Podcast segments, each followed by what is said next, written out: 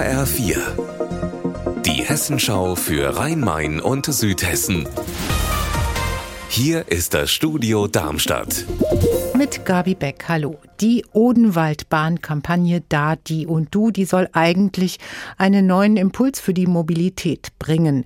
Mit einem Routencheck, der ist Teil dieser Kampagne, haben Kritiker jetzt aber ihr Problem.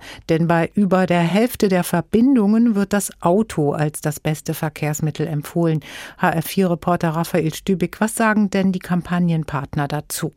Es gibt ein schriftliches Statement, da heißt es, dass dieser Routencheck nicht als Verbindungsauskunft gedacht ist, sondern man will einfach die Menschen in der Region dazu anregen, dass sie ihr Mobilitätsverhalten mal hinterfragen, besonders die, die überwiegend ein privates Auto nutzen. Die will man auf alternative Angebote wie zum Beispiel Carsharing hinweisen. Die Kampagnenmacher räumen allerdings auch ein, dass dieser Routencheck durchaus Verbesserungsbedarf hat und deshalb soll er jetzt kurzfristig nochmal überarbeitet werden. Kunst im öffentlichen Raum. Das ist der Skulpturenpark Mörfelden-Walldorf in diesem Jahr zum 25. Mal. Mein Kollege Pablo Diaz hat Eindrücke dort gesammelt, direkt vor Ort. Darunter ist zum Beispiel ein riesiger schwarzer Dürerhase von Ottmar Hörl.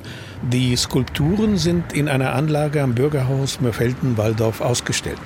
Durch die Trockenheit ist das Gras dort mehr braun als grün. Aber die Kunstwerke sind mit viel Liebe zum Detail auf dem kleinen Gelände platziert worden. Weil der Skulpturenparcours übersichtlich ist, lädt er zum Verweilen und Betrachten der einzelnen Installationen ein. Am Darmstädter Kreuz werden ab morgen einige Spuren gesperrt. Der Grund, es werden Gerüste abgebaut, die für den Neubau der Brücken aufgestellt worden waren. Petra Demand, was genau heißt das für die Autofahrer? Das heißt, in Richtung Süden könnte es ab Samstagnachmittag ganz schön knubbelig werden am Darmstädter Kreuz, denn grundsätzlich ist alles dicht in Richtung Süden. Wer also unbedingt am Wochenende dort langfahren muss, frühzeitig auf die A67 wechseln. Die Sperrung gilt übrigens bis Montag früh um 5 Uhr. Unser Wetter in Rhein-Main und Südhessen.